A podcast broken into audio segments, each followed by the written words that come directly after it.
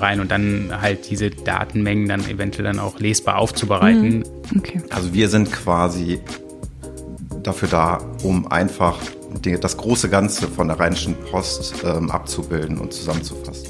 Vielleicht aber nochmal von euch. Also Excel ist ja, glaube ich, für viele Leute gerade so jetzt in meinem Umfeld, wenn ich überlege und ich erzähle irgendwie, ja, ich habe jetzt das und das mit Excel gelernt. Oh Gott, Excel. Reinblick, der RP Azubi Podcast. Herzlich willkommen zu einer weiteren Folge unseres Azubi Podcasts. Ähm, ich bin Carlotta und habe heute Christoph und Patrick bei mir. Ihr beide arbeitet ja im Controlling und vielleicht einmal ganz kurz zu Beginn. Was ist überhaupt Controlling? Mag das einer von euch beiden einmal kurz und knackig zusammenfassen? Wir im Controlling sorgen letzten Endes für Transparenz als Unternehmenssteuerungsinstrument. Das war, das war gut, ja. okay. Äh, jetzt ist es ja so, dass wir in der Mediengruppe zwei Bereiche haben, die sich mit dem Controlling auseinandersetzen. Wir haben ja einmal das Unternehmenscontrolling, in dem du, Christoph, arbeitest und einmal das Bereichscontrolling, in dem Patrick arbeitet.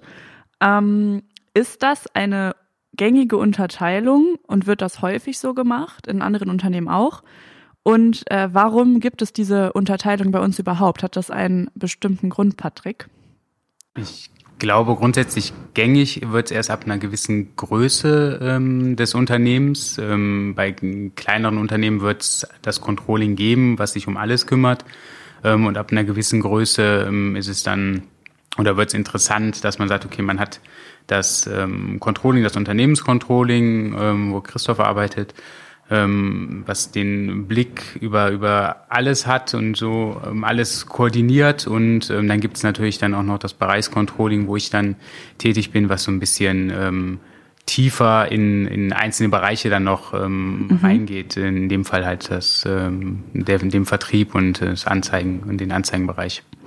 Ähm, was sind so deine, deine täglichen Aufgaben im, im Bereichscontrolling? Was machst du als Controller da?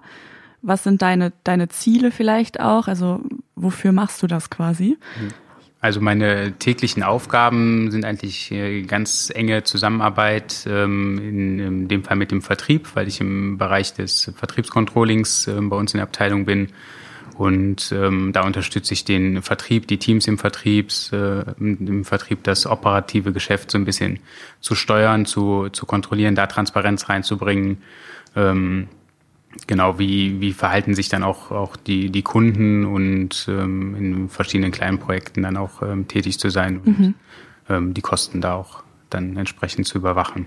Okay, also insgesamt einfach ein, ein Überblick ähm, behalten über das, was du ja gerade gesagt hast, Christoph, ähm, über die, also das transparent den Überblick behalten darüber, wie es aktuell läuft, um es vielleicht mal ganz platt zu sagen.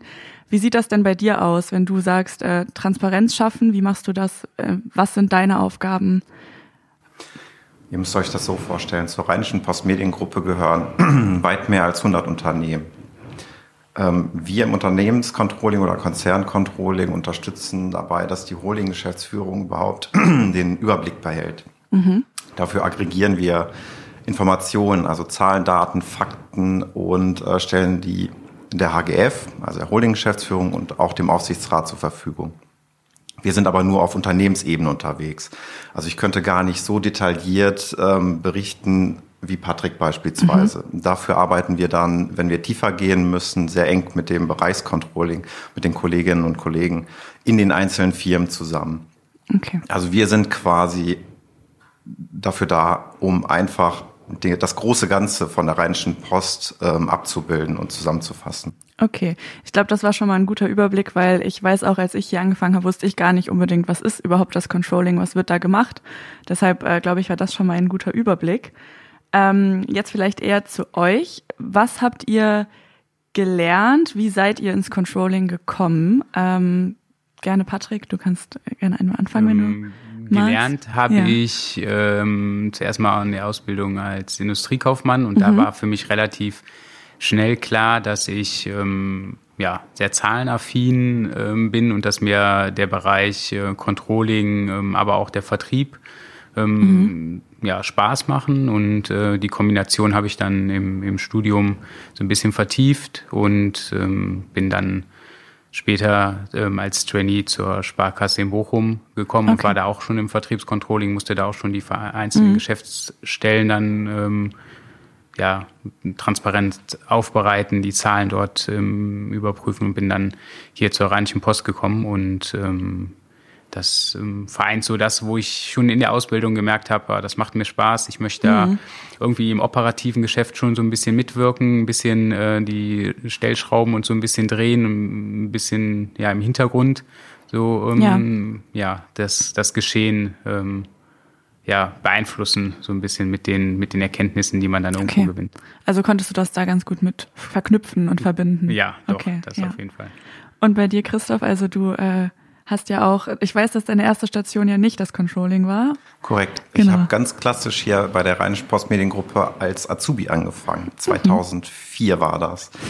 äh, bin gelernter Verlagskaufmann, ähm, bin dann in die Logistik gewechselt und habe währenddessen nebenberuflich studiert, mhm. Wirtschaftswissenschaften und ähm, bin dann letzten Endes aus dem operativen Fachbereich erst ins Bereichscontrolling gewechselt und äh, hatte dann 2018 die Chance ins ähm, Konzerncontrolling zu wechseln.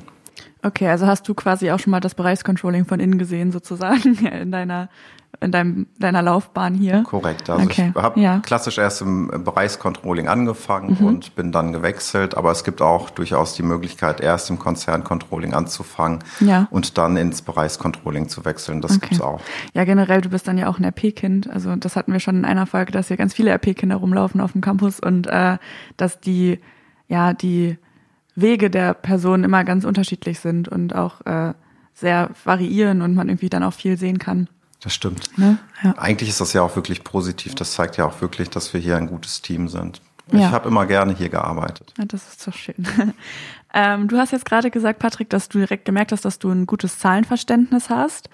Ähm, jetzt ist es ja so, dass man sich das schon denken kann, wenn es ums Controlling geht, um Zahlen, Daten, Fakten. Ähm, sind das, oder das ist dann wahrscheinlich eine Eigenschaft, die mir als Azubi hilft, wenn ich bei euch im Controlling bin. Ist das aber eine Grundvoraussetzung und was sind vielleicht auch eigene, äh, andere Eigenschaften, die hilfreich sind, wenn ich bei euch bin, wenn ich irgendwie was bei euch mitnehmen möchte?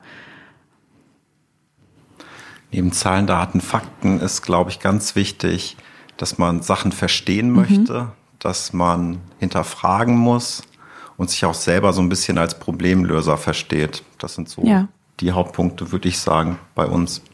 Ja, also dem kann ich dann auf jeden Fall zustimmen und man muss da auf jeden Fall keine Hemmungen haben, wenn man sagt, ich kann, im Moment habe ich noch nicht viel mit äh, großen und vielen mhm. Zahlen und großen Datenmengen und so gearbeitet.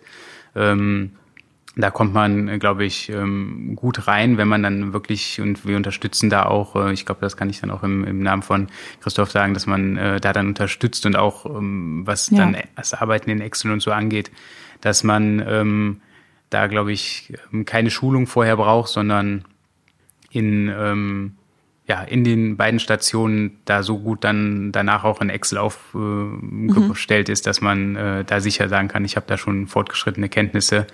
Ja. Und ähm, das ja. teilweise ja nur in einem Aufenthalt von ähm, einem Monat oder so. Genau, ich war ja auch in beiden Abteilungen schon und ähm, das kann ich mir bestätigen, dass man in Excel eingeführt wird und dass man da auch auf jeden Fall Unterstützung kriegt, Hilfestellung bekommt und ähm, Vielleicht aber nochmal von euch. Also Excel ist ja, glaube ich, für viele Leute, gerade so jetzt in meinem Umfeld, wenn ich überlege und ich erzähle irgendwie, ja, ich habe jetzt das und das mit Excel gelernt. Oh Gott, Excel. So, ihr arbeitet ja schon viel mit Excel. Ähm, Stimmt, ja. ihr könnt das ja, glaube ich, auch beide. Ihr seid ja ziemlich fit drin. Es ist aber, wie du jetzt ja auch gerade gesagt hast, nicht so, dass ich das können muss, wenn ich jetzt bei euch anfange irgendwie, sondern du sagst auch immer, das habe ich im Kopf, man kann einfach googeln. Also man kann sich irgendwie auch selbst helfen. Ähm, aber es ist jetzt nicht so, dass man jetzt schon ein totales Excel-Brain sein muss. Nein, also wenn ihr zu uns kommt, findet ihr ja schon vorhandene Berichte. Darauf mhm. aufbauen könnt ihr einfach komplett euch einarbeiten. Google weiß auch viel und das ist einfach ein Lernprozess. Ja, okay. Was sind denn typische Aufgaben, die man bei euch bekommen würde? Also gerade jetzt im Hinblick auf äh, wir wir können vielleicht noch nicht so gut Excel, also das weiß ich ja jetzt auch selber, dass ich dann bei euch kleinere Aufgaben bekommen habe, wo ich dann echt gut äh, einsteigen konnte. Aber gibt es so Dinge, die immer wieder gemacht werden oder wird man einfach mitgenommen in dem Geschehen, was eh gerade los ist?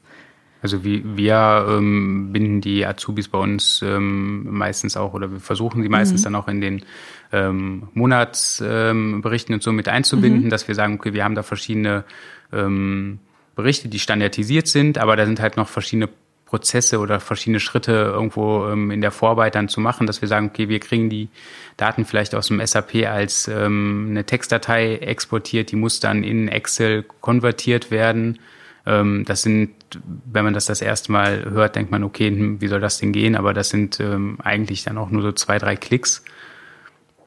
Und okay. ähm, da kommt man dann auch, auch schnell rein und dann halt diese Datenmengen dann eventuell dann auch lesbar aufzubereiten, mhm. ähm, entsprechend, dass dann eine, eine Geschäftsführung oder Holding-Geschäftsführung ähm, die dann auch schnell deuten und lesen kann und äh, gegebenenfalls Maßnahmen ähm, einleiten kann dafür. Okay. Würdest du das so äh, unterschreiben?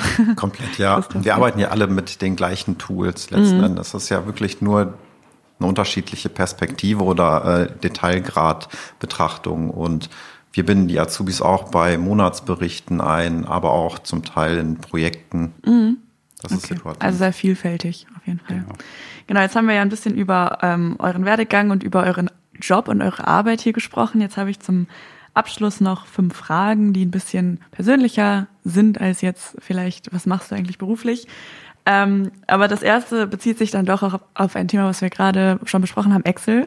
Was ist eure Lieblingsfunktion oder Formel? Also das, äh, was ist etwas, was ihr häufig benutzt, irgendwas, was bei mir ist das ganz klar die Summenproduktformel. Erkläre ich den Azubis oder den neuen Kollegen aber auch gerne okay. dann. Und bei dir? Genau, ich ähm, bin irgendwann mal auf die, auch übers Googlen, ja. weil ich immer das Problem hatte, ähm, Daten halt ähm, zu formatieren, dass man sagt, okay, die stehen in den Spalten, mhm. die müssen die Zeilen.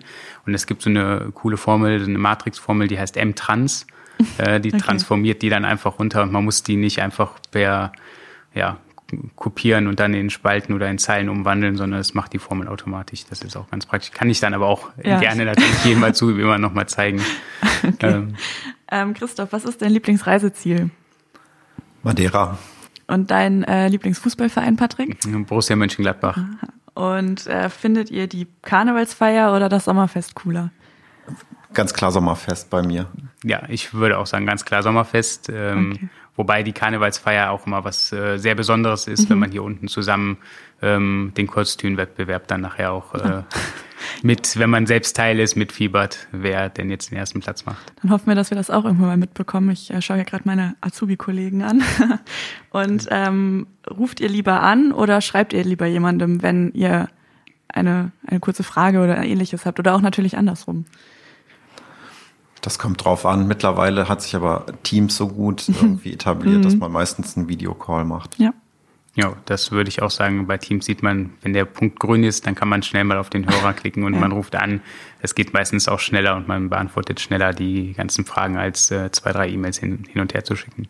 Vielen Dank, dass ihr dabei wart, dass ihr euch die Zeit genommen habt und äh, bis zum nächsten Mal.